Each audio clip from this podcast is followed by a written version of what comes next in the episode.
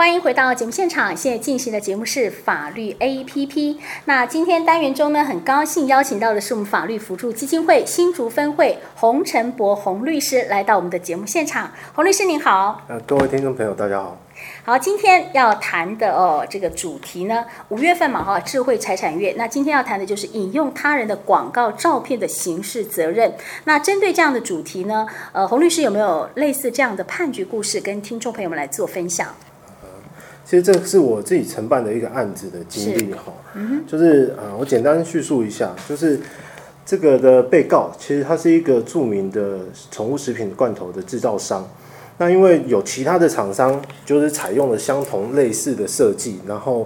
这个被告这个罐头制造商就觉得，哎，那。某乙另外一个厂商，他的商品是不是有抄袭的可能性？所以他就把某乙的这个商品的照片，然后贴在自己的粉丝专页，然后再就是做成一个比对图，然后去说啊，这个呃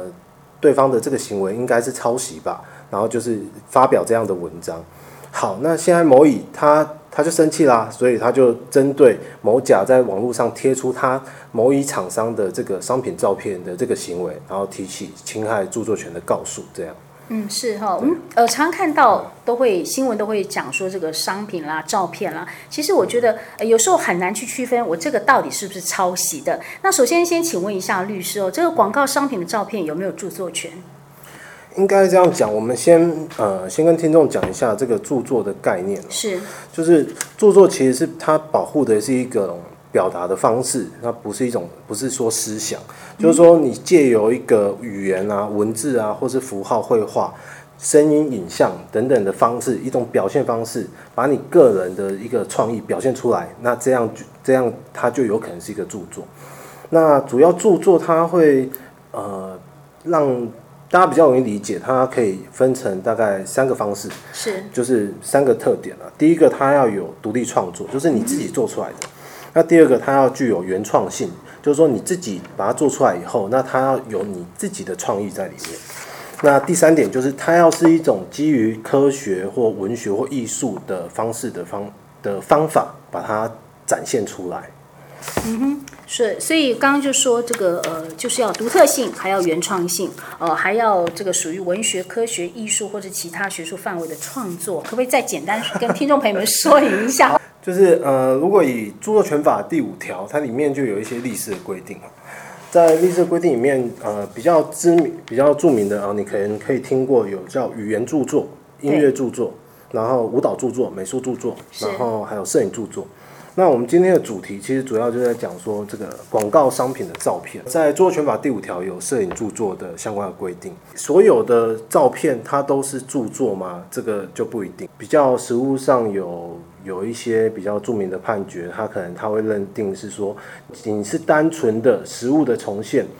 比如像这个案子，如果它只是单纯你把广告的商品，你就是单纯的拍照，那可能它不会被认定是著作。专业一点的，就是说你要有一些拍摄技巧，无论是光圈的选啊，或者是角度啊，或者是或者是这个拍摄的主题，都有可能会比较让它是形成一个摄影著作。所以其实是有一些比较简单的判断标准。第一个，他照片是不是委托摄影师拍的？对，实物上只要是摄影师拍的照片，绝大部分他都认为它是一个摄影著作，因为这是一个基于专业的考量。那第二点就是说，这个照片它有没有一个故事在背后啊？比如你拍摄你奶奶在煮饭的画面哦，他你可以针对这个照片说出一个故事。那有故事的照片，它也很，它也基本上法院会认定它是一个著作。那第三个是一种创作主题很明确的。哦，比如说是可能像烟火或者是节庆，那你一看就知道哦，这个著作这个照片它表达了什么意思？法院也会认为它是一个著作。今天一开始刚刚介绍的那个案子哦，这个案子的一审，那法院是认定它可能不是著作。那为什么呢？因为其实实务上针对这个照片是著作的见解，其实是呃，应该说范围非常宽。就是绝大部分的照片，只要你说得出理由，对，法院都法院都说他他是摄影著作，uh -huh, 是。对。但今天的这个照片，好，我们第一个它的构图跟我这个当事人的构图其实是一模一样，角度也一模一样，嗯，罐头摆放的方式也一模一样，一一样，嗯，对，那就会变成法官说，那请你讲出你你的特色，你的含义，你想表示的意思的时候，这个这个告诉人这一方他就提不出这样的说辞，嗯、那所以。在一审的时候，法院就说就认定说，哎，这个东西，而且我们当事人的照片又比他更早创作出来，对，所以法院去套用一个所谓的原创性的原则，就是说，今天已经有人用一样的方式，一模一样的角度，同样的摆放方式去拍摄这个照片，那你再用同样的方式去拍这照片，法院就倾向认定它不是著作。呃，有点翻拍的意思，对对对，之后翻拍你的东西，对对对对对。听众朋友们可能会觉得说，哎，这样子很危险呢。万一我做的东西跟别人又有点类似的话，那要怎么去避免呢？现在手机就是网络非常发达，对，你很有可能，呃，我在群中哦看到什么照片，我就我就复制，我就、嗯、我就分享，我就分享出去了，嗯、或者是我在卖一些二手商品啊，比如我可能有一个 LV 包包或者是一台 PS Five，然后我就想说，好，那我就用。人家公司的图片，我就把它下来下来，因为我要去表示说这个是我的商品啊。嗯、那其实这样的行为都都非常的危险。为什么？因为如果你翻你使用的这个照片，它是一个比较经过专业处理过的照片，比如是它有加一些后置啊，或者是它有特别的呈现，它不只只有商品的照片，它还有一些主题在上面的话，利用这些照片的行为就很有可能去。呃，触犯到违反著作权法这样。嗯，所以我们在手机里边，呃，有时候就滑手机看到一些比较好的照片，我们把它下载下来，还不可以随便乱用。对，但是这样就是呃，在讨论到刚刚的，就是说要今天主要要讲，就是跟听众朋友讲，就是怎么去避免，或者是怎么去有一个保护自己的一个方式，还是要跟听众朋友讲一个观念哦，就是今天台湾的著作权法，它叫。创作保护就是说，今天只要他一创作出来，他只要一创作出来，他符合著作权的标的，它就是一个受保护的标的。嗯哼，不像是比如是商标，商标你要注册以后，你才可以，它才被保护，或者是专利你要申请以后才被保护。是这个不用申不用申请。对对对，哦、对。所以只要你只要这个人他把他把照片拍出来，所以他不用去跟政府申请，他不用做任何的动作，嗯、对，他就是一个受保护的东西。它就有它的著作权在，有很多人都会想说，好，那如果标明出处啊，或者是我我就只是单纯分享，那我也没有拿这个照片去去做盈利，没有贩卖，还是就就没有事情。这些理由，那我们可以看到著作权的其实第六十五条，它它是一个概括性的规定，那它明列了四个四个判断的标准。简单来讲，你利用的目的跟性质，就是说你今天你把这个这个著作物。这个照片啊，拿去做什么使用？你如果是说啊，我去偷呃电影院，我偷录人家的电影，我后来又拿去卖，那就是商业利用，那那肯定是那肯定是违法的。另外一个就是说，第二点就是说著作的性质，就是说它如果是比如它是一个长篇小说，那可能有数万字啊，我觉得啊这一句好漂亮，这一这一段文字好漂亮，我把它截取下来。那如果如果你利用的是非常片段，那它没办法从这个文字就。一看就知道这个是整个著作权。那的确，你在这样的利用上的确是可以去用六十五条去主张哦，我是很很少数的部分的利用。那我刚刚再回到，就是说你利用的这个东西在这个著作里面占的比例。那我们可能比如可以看呃。听众比较常听到，应该或者是之前很轰轰烈烈的古阿莫的，哦、你看他整部电影，他可能两分钟就帮你解决。对对对对对，他有他有一个小时多的电影，他两分钟就帮你解决。但是你看哦，他他的利用质量，哎。如果一个电影两个小时，但我只用了两分钟，哎，这样好像才用了六十分之一。那这样是不是可以去主张？哎，我利用的它的比例很低。呃，目前应该实务上，应该这个、这个判决应该是还在审理中。但但目前以我们的角度看。你用利用了这两分钟，但是你利用的是它非常精华片段，你等于把它整部整部电影都讲完了。对，所以我有时候看片子，我都懒得看，我想说听他说比较快。对啊，这个 就知道结局了。这个利用的质量就很高。对对对。好，然后第四点，我刚刚说的这个著作权法六十五条这个概括性的规定里面有一个第四点，我觉得这个是实务上最看重的一点。对，就是说你这个利用的结果对这个著作权的潜在市场跟现在价值的影响。简单来讲，我创作了一幅画，如果你把它印了很多张，嗯、那我变成我的画卖不出去了，因为大家都就是都都都对都用复制的，嗯、对，或者是或者是我有一块，或者是我是歌手创作了一首歌曲，发行的 CD，那你如果把它复制很多变，没有人会来买我的 CD。嗯，对，所以说你的利用行为会不会对我的市场造成什么？因为其实著作权其实对于这些创作者来说，就是不可不可否认的，就是它的它的市场的价值是一个著作权很主要要保护它的一个东西，因为你一定是要有保护它的一些市场价值，才可以。有点像是激励这些创作者更愿意去做这些创作的行为。在著作权法第四十四条到六十五条，它有明列一些呃，属于就是我刚刚要提到的，听众可以去主张所谓叫合理使用。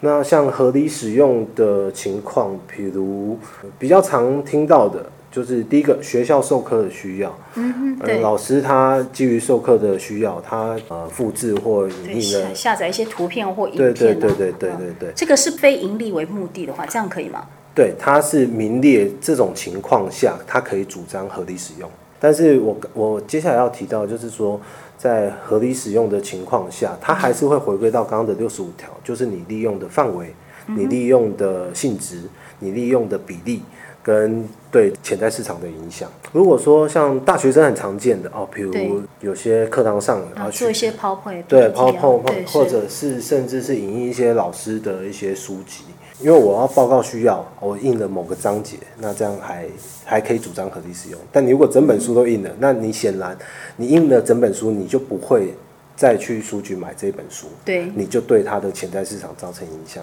所以你就没有办法。你在主张合理使用的过程，就有可能法官、法院就会认为说，哎，你这个可能不不能这样主张合理使用。呃，比如你有些家庭基于保存的目的，啊，你可能你去买了一个正版的卡通影片，对，或者是电影片，它是一个正版的光碟，那你在家我自己烧录，把它再烧成一一片新的新的电影，那这样可不可以主张合理使用？如果你这你是一个一般的家庭，对，那。我基于保存目的，我烧了一片或两片，就是就是也是我自己家庭的成员里面在使用，在食物上认为它是有，它可以主张合理使用，嗯哼，因为它它它就是仅限于就是这个家庭使用，而且它是基于一个保存的目的这样。对，好，那同样的方式，今天如果你是一个录影带店的老板，嗯，或者你是一个专门做就是做这个方面的，对对，那我看到实物上其实他查获也是查获两三片。对，但是他就认为，因为盈利，盈利，对，他就认为你不是只是单纯家里使用，你有可能就把它拿到拿到其他地方去做使用。在这个网络媒体的时代啊，就是最常主张的会是一个著作权法第五十二条，对，它的规定是这样，就是为了报道或评论、教学研究或其他正当的目的。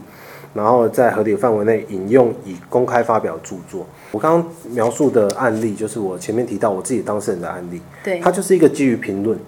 我要去表示两个商品的不一样，我一定要做比对图，不然一般人就是我的消费者，我看不出，就是我在没有比对的情况下，我没办法很很快的、很迅速的去理解说，哎，我想要说什么东西。是，所以他其实。在这个案子，我们也会去主张说，就是哎，我是基于一个评论的目的，而去使用了你的一个广告图片，在这个评论的范围内去使用，那的确在实物上也会认为它符合在合理使用的范围，这样。嗯，是对。好，那我们今天讲这个就是引用他人广告照片的刑事责任，针对这样子的主题，呃，我们的洪律师有没有其他需要补充的？应该说，在利用上哦，就是您您在利用这个他人的广告照片的时候，其实第一个你要先注意一下，你引用的这个照片，它它如果是官网的图片，或者是尤其是官网的图片，它因为目前这个这些厂商，它非常的注重著作权这一块。所以在你引用这些官网的图片，嗯、那甚甚至电视上广告上的图片，因为它都是它它一定它基本上这些照片，它会是委托一些专家、一些摄影师啊，把它拍出来的照片，所以它很有还有实物上有很高的可能性，就认为它是著作。好，那你在引用这个照片的时候，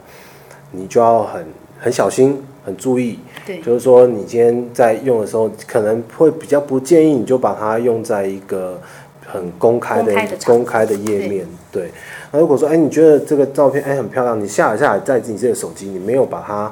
你只是下载下来，自己做自己的手机桌布或者自己在看，那这个行为可能，呃，实务上可能会认为它比较符合在合理使用的范围。是对。但你如果是说我今天下载了官网照片，那我就是要说哦，我就是在卖这个商品，建议就是就是自己来拍。是是，对，没错哈。而且我们一般在看新闻的时候，很多有时候他会呃。给一些影片看，它上面都会打一个字，说这个本影片是从网络下载，或是经过谁授权同意的，哦，这样会比较安全一点。对对对，它也会，它也会就是指引到，就是哎，你有引用它的来源的时候，是。在实物上会认为你比较没有基于一个侵权的目的，嗯、就是说我也表示说，哎，我这影片的出处是出自于哪里，这样，但它比较，它会是比较属于一个哦，就是合理的引用的范围啦。是，对。好，那今天呢，哈，呃，如果说我们的听众朋友们有任何法律问题的话，可以呃，怎么样跟你们联系呢？呃，如果有任何的法律问题，其实就是应该说各地的法服分会都有一个非常方便的联系方式，这样对。那分分分会这边的预约电话是零三那五二五九八八二，就是零三五二五九八八二。那如果说呃有现场想要咨询的话，就是可以到新竹县竹北市。县政二路一百零五号的这个住址啊，现场也都会有一些驻点人员，可以随时为大家提供咨询。嗯，对，当然我们的听众朋友们，如果对今天的呃这个主题的内容有任何疑问呢，也欢迎您利用新竹分台简讯快易通零九三四零一一六五二，或是直接在新竹分台的 FB 来做留言，我们会将您的问题转达给律师，请律师来回答。今天再次谢谢我们的洪承博洪律师，谢谢您。好，谢谢主持人。